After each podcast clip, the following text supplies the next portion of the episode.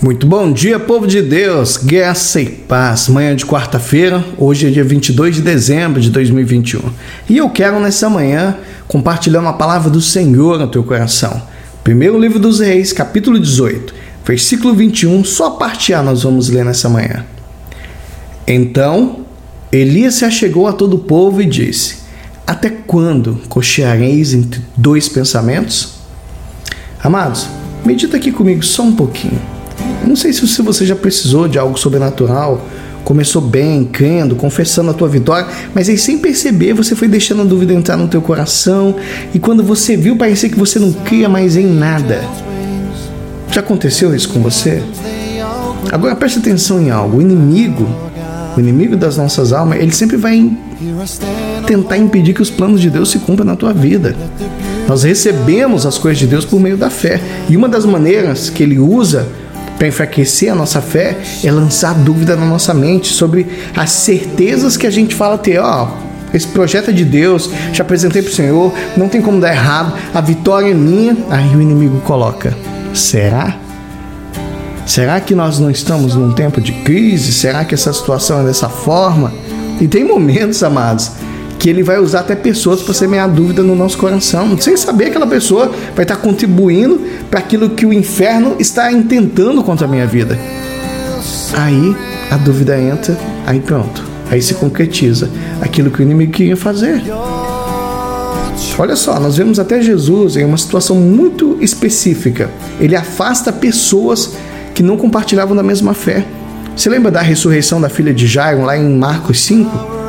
Jesus, ele não fez isso porque ah, é, Jesus ia ser influenciado por outras pessoas, podia fraquejar sua crença, não, mas podia fraquejar a crença daqueles que estavam olhando, principalmente naquele momento delicado.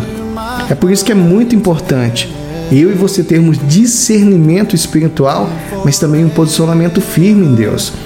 Porque essa posição bem definida, ela começa com a seleção de pensamentos. Eu não posso deixar os meus pensamentos correr solto, não. Larguei a corda e deixa aí.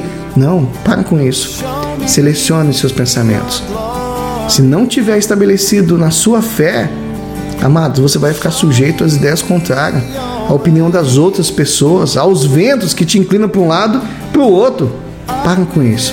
Não deixe a dúvida se instalar no teu coração. Por quê?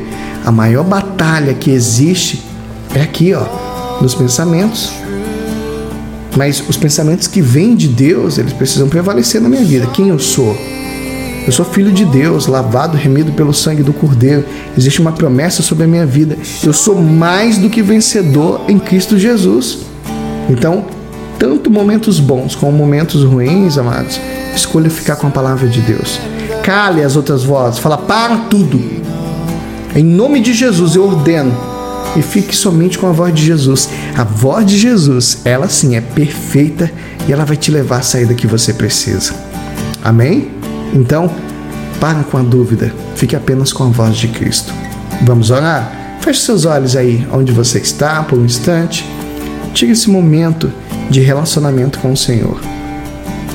Pai, obrigado, Senhor, por esse dia. Obrigado por essa oportunidade riquíssima, Senhor, de podermos ser alimentados pela tua palavra. Pai, nós não queremos ser conhecidos como aquele que duvida, sendo lançado de um lado para o outro por pensamentos opostos àquilo que o Senhor já falou no nosso coração. Eu não quero mudar de opinião por causa daquilo que as pessoas estão achando. Eu quero ser firme, eu quero ser constante, Pai, principalmente na fé que eu tenho naquilo que o Senhor já me disse através da Sua palavra. Então me ajuda, Senhor, a ter discernimento. Fortalece-me, Senhor, para que eu não fraqueje ou seja influenciado sem perceber.